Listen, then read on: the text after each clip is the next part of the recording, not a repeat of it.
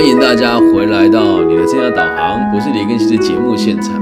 今天是一个特别计划，我们要跟大家分享哦。这个议题啊，你去思考一下，努力耕耘，难道一定就会开花结果吗？哎，其实，在你人生的每个不同的阶段当中哦，你都有不一样的想法。我先说出我最近的感觉。本来这一集的内容要叫做开花结果。为什么会特别制作这一集呢？因为在今天发生了三件让我觉得很值得记录跟开心的事情。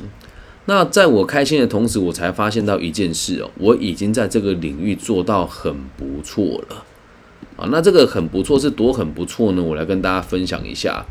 我先说我最糟糕的状况，我在这个行业最糟糕的那一年，应该是一五年刚起步的时候。有一次，我在东海大学演讲，我一辈子都记得我讲了什么话。我在我的 PPT 上面写了“肉体”两个字。我的演讲的题目哦，就当时的小标题，我写说：只要你有贴心的个性跟这个迷人的肉体，那你一定是受欢迎的人。就这个迷人的肉体这几个字。我被人家写信去单位检举，说我在课堂上的言语不当，让人家感觉到不舒服。然后呢，又过没有多久，就又有人传说我有这个黑道背景，所以去胁迫某一些人做什么生意。然后呢，又有人传说我的身障的这个脚身障的这个身份是假的，是在博取人家同情。然后又有人说这个呃我的经历是造假的，怎么可能那么年轻待过那么多企业？都发生在同一年。然后在次年呢，还有发生过，原本我跟某个单位合作多年了。而学生也很想上我的课，只因为他们学校换了一个长官，就把我的课停掉。最有趣的事情是他找来的这个新进老师同行，哦，拿着我的课纲跟我的教材去教书，还告诉别人说是我抄袭他的，怎么样？够酷吧？但这些东西哦，我不能讲说它结束了，也不能讲说它不存在。现在发生这件事情，我都已经觉得不足为奇，甚至是会有某一些人跟我讲说，我看到了某些老师拿着你的课纲跟教材来提案，我说我都不介意啊。所以现在我已经都，人家问我说，老师，我们的简报可以分享吗？我说我的简报是没有版权的，我无所谓。老师，我们的节目，哎，我们的这个演讲可以录音跟录影吗？因为很多老师很介意，我不会，我连自己在网络上每天讲的话我都录下来。原因是什么？因为我自己觉得学士是人家带不走的，而且我讲的话做下记录是很多老师很不喜欢的，因为如果你讲错一个字，人家会扒出来检讨你祖宗八代。那我们这种很常承接或者在公共场合以教育者的身份出发的人，就会被人家拿放大镜检视。那至于为什么胆子那么大呢？就要跟大家分享哦。我今天这一讲，这里叫开花结果。我我有曾经好几次都不想干这个行业了。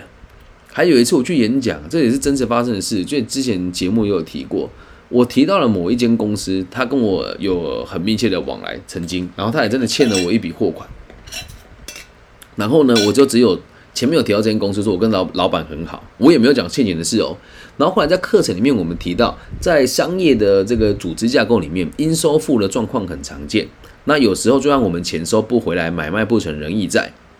我说刚刚我们上了这些课程的内容所提解这些客户，有些人跟我现在也还是有未结清的账款。哦，那这个都是很健康的，因为就像我跟某些基金会合作好了，呃，比如说我跟张秀菊基金会合作，那合作完之后可能开支票给我，那我们这个支票如果还没有去兑现的时候，就是我还有未结清的账款，这很正常嘛。结果这个人就请了律师寄存证信函给我说。我在课堂上污蔑他们公司，说他们欠我钱，实际上他们真的欠我钱嘛？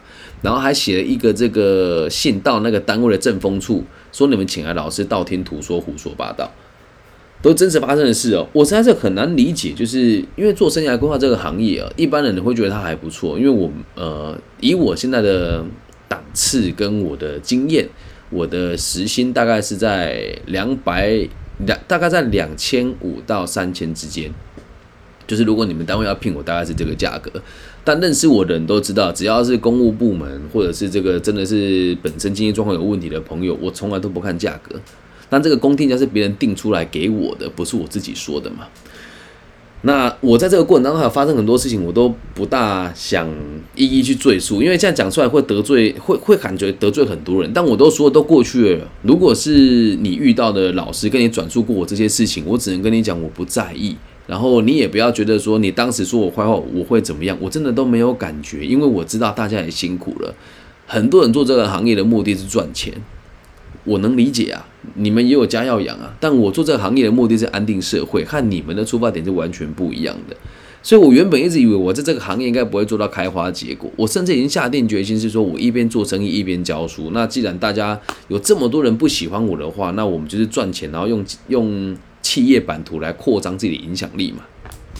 就在今天短短的这一天之内，发生了三件事情。我要让大家知道，只要你努力耕耘，就一定有成果。当时很多人很不看好我这种做法，因为我在做服务哦。如果我讲的这个感觉你是感受得到，帮我打个加一了哦。我在做服务跟课程的时候，我只在意学员有没有被得到帮助，然后。我有没有让承办老师为难了，或者是不好做？我只在意这两件事情。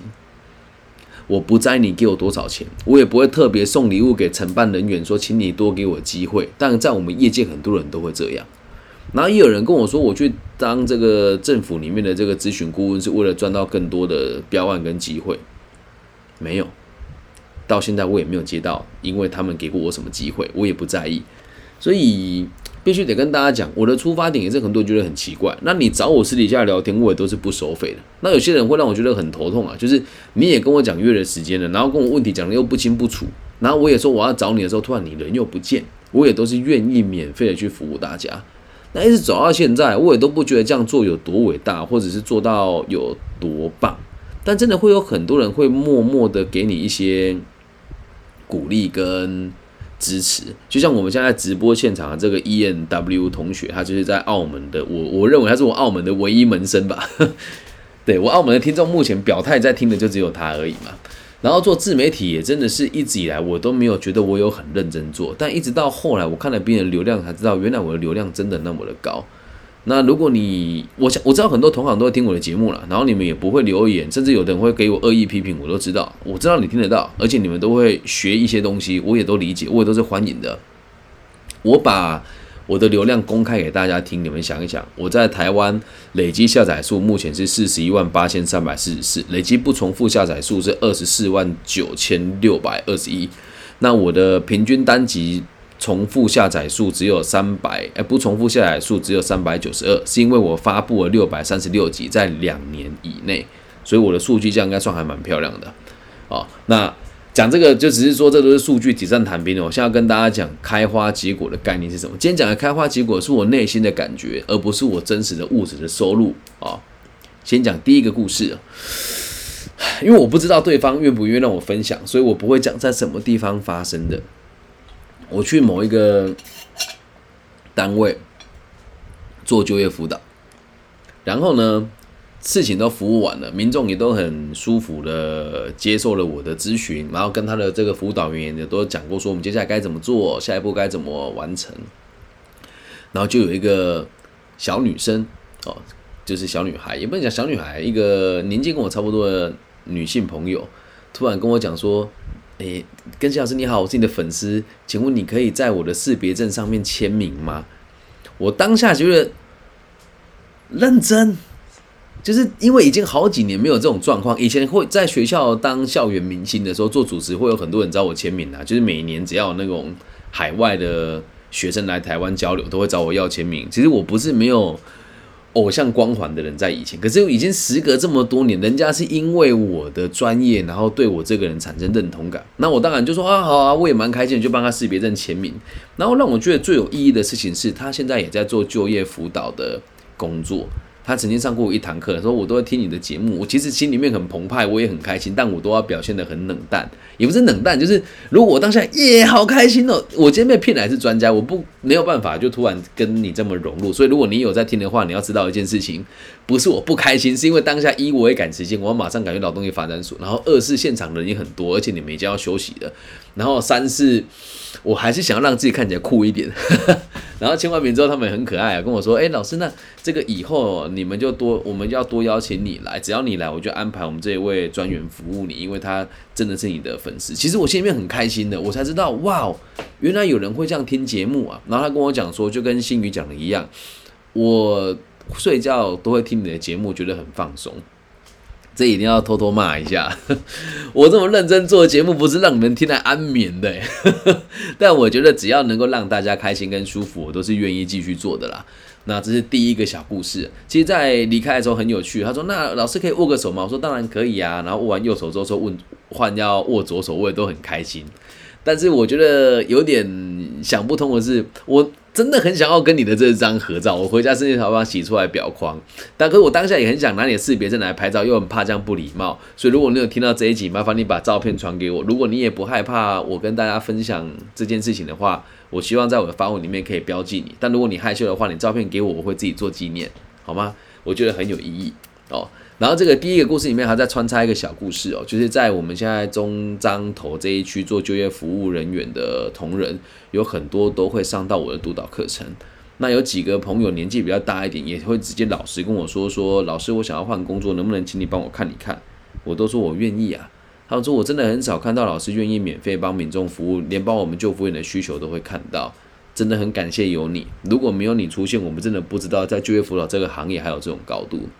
努力一定会开花结果，这是我在这个行业的第七年。嗯，第二个小故事就更有趣了。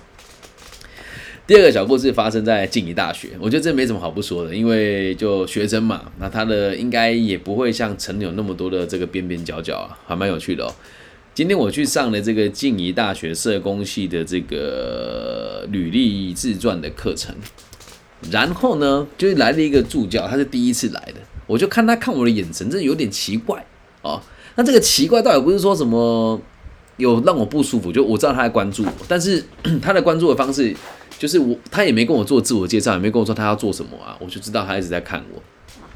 然后呢，我就一样帮全场的学生服务完之后，到签完所有的文件，他过来跟我讲说：“跟谢老师，我终于上到你的课了，我一直好想上你的课哦。”我说你没上过我的课吗？因为在静宜大学没有上到我的课的学生真的不是多数了，因为他们学校办这个特色履历，或者是这个生涯规划书，或者是生命故事撰写，或者是学校办这个就业辅导的带状课程，我很常过去帮他们服务，而且出现频率也高，再加上在中部的这么多不同的官方单位授课嘛。他说没有，我说那你怎么会知道我？他说我有个学长，什么名字我也不记得，哎，你不要怪我，不是因为学长我不记得，只是刚好我忘记这个人是谁而已。他说：“就是他之前找工作找不到，也是你帮他协助的。然后他就跟我推荐过你的课程，然后我也有就是听你的节目。那我们他的戏我记得有三个班吧，就刚好在班没上到我的课。他说我今天中午在现场听到，但真的很希望可以上完你一个完整的课程。我在静宜大学进行这种课程，大概是第三年吧。对，三年哈，对一个人的生涯规划来讲。”其实不长，但是对一个大学生来讲，三年已经差很多了。你去想，当你大一的时候看大四的学长，就觉得啊，好帅呀，那其实没什么太大的差别啊。那在这里也有很多人慢慢的成功了，或是过上他想过的生活，就跟他们的学弟妹分享我的这个一些历程跟我的想法。然后最有趣的事情是，这个故事里面还有个小故事哦，就我今天。学校的老师也蛮可爱的，他跟我讲说，我们在思源楼二零一，哦，就是 A K 二零一，真的有一间教室是 A K 二零一，可是里面不是电脑教室啊。然后我到那边的时候发现，哎，完蛋了，A K 二零一里面怎么没有人？后来我才灵机一动，说 A K 是这个思源楼。那呃，那很有可能是思源吗？还是什么元楼？忘记了，任元楼了哦。然后应该是季中二零一吧。正当我迷惘的时候，就有几个我忘记是什么系的同学，应该没记错的话是日文系，跟我说嗨，根西老师很热情哦。我说嗨，他说你怎么在这里？我说我要去上课。然后他们就把身手边的事情丢下，然后带我去我要去的教室。其实你很难看到一个学校的外聘老师会得到学生这么大的尊重。所以像这样子的待遇，我在东海跟修平也都会有。学生看到我都会打招呼，会很热情的解决我的问题，甚至是会有很多学校学务长跟教务长会因此知道我是谁，而且也会跟老师交办说，庚希老师的课真的要麻烦他来帮我们上课。我觉得蛮开心的，甚至还有 学校主任直接讲说，早更新好啊，没钱他也不计较啊。但当然有预算有预算的话，还是要也也是要给他一些机会啦，不然每次都让他这样帮我们协助。对，其实在这个行业。现在我已经做的有点心得了。红光哦，红光这个就有一也也蛮蛮好蛮有趣的。呃，这里有同学讲红光哦，就是你们学校的老师跟我说，他们这学期有约我，但我翻烂我的行事历都还没有看到，所以我再回家确定一下。等一下我手机挂掉之后再来看，因为我在红光出现的比例其实不是那么的高。啊，那我觉得每个学校有自己的政策啦，只要你们愿意邀请我，都会过去哦。然后再来讲最后一个故事，也是后坐力最强的。这故事实在是太有趣了。最后一个，这个开花结果，我想一下，累计了多久？大概十四年、十五年有。先讲一下啊，我这个学妹呢，我几乎我跟她没有说过话。啊哦，我先讲，你听到你也不要生气啊，我只把我真心话告诉你。她是一个长得很漂亮、外表很靓丽的女孩，然后她当时的男朋友我也认识，然后她的前男友我也认识，所以我觉得这个女孩子个人魅力很强，我也觉得她很漂亮，但我觉得我跟她应该没有办法好好的有这种爱的发展，所以我就没有什么搭理她。然后呢？我跟她就这样子十几年都没有联系过，应该说过去这几年也都没有联系过。我就只知道有这个一个漂亮的女孩子哦，请女生联络我。同学，这都太低级了，没有开玩笑。在直播现场有人说请女生联络我，好。然后反正 anyway 就是我跟她几乎都是不认识的，人家会跟我转述她的事情，说啊她很漂亮啊，男朋友是谁啊，然后在社团表现的很好啊等等的。我说啊就别人女朋友跟我什么关系？长得漂亮也不会理我啊。当时的想法是这样。那我我记得她应该是不认识我的，我记得了。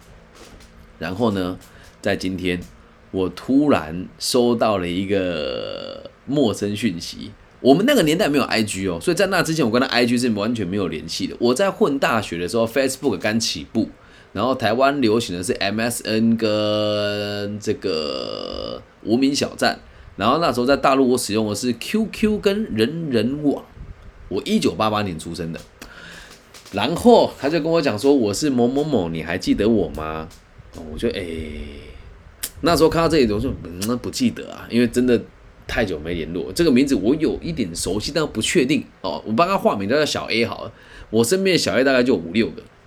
他说今天呃，我们基金我们公司的基金会办了一场讲座，然后询问民众说想要邀请什么老师来，结果我竟然看到你的名字，哎。”我跟他十四年没有见面，他还记得我这个人。然后在这么多年以后，他竟然可以从民众的问卷当中看到我的名字，他还记得我。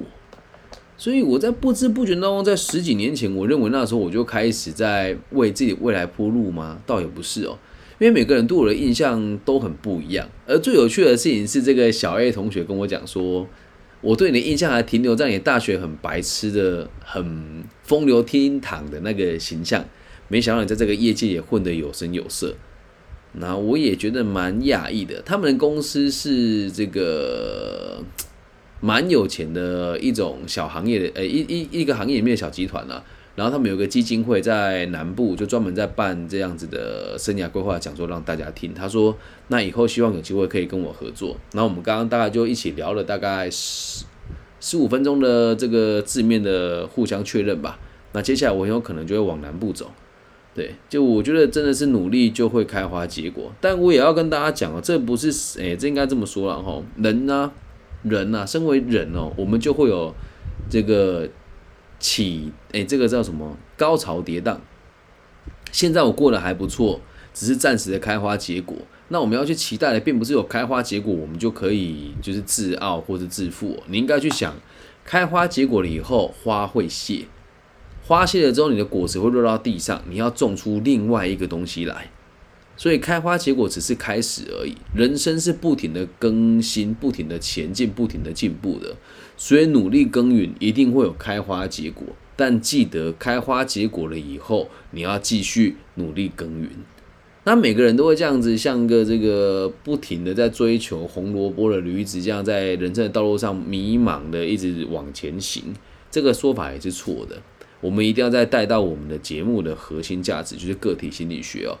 我们每个人之所以会有价值，都是因为我们有能力融入社会，解决社会的问题。那你能够赚多少钱，都会端看于你解决了多少社会的问题。解决的越多，你赚到的钱也就越多。